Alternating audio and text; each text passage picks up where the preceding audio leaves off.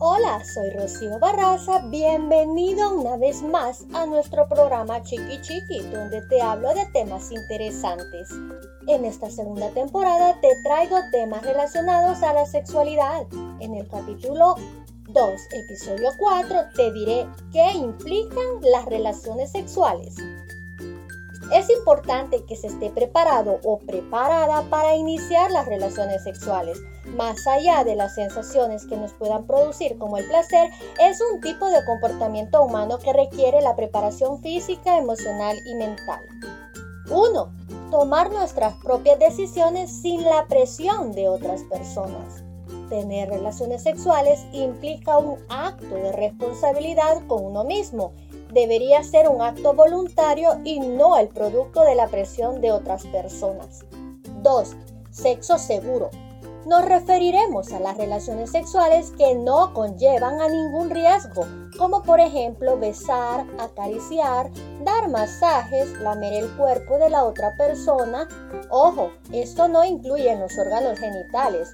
La masturbación mutua siempre y cuando no existan heridas o lesiones en las manos el uso de juguetes sexuales sin compartirlos, entre otras que tu fantasía pueda crear.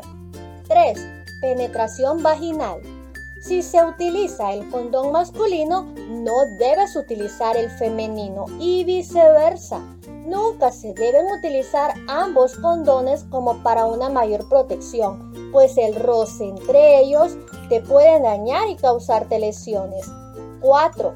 Penetración anal. Así como la penetración vaginal, se recomienda el uso del preservativo o condón para la penetración anal y seguir las mismas indicaciones que te di para la penetración vaginal, incluyendo el uso del condón femenino.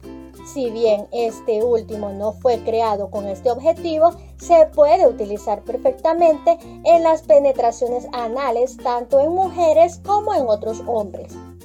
Recordemos siempre que el sexo oral y las relaciones penetrativas vaginales y anales son las actividades sexuales en las que de no usar el condón nos ponen en un riesgo de contraer el SIDA u otras enfermedades de transmisión sexual.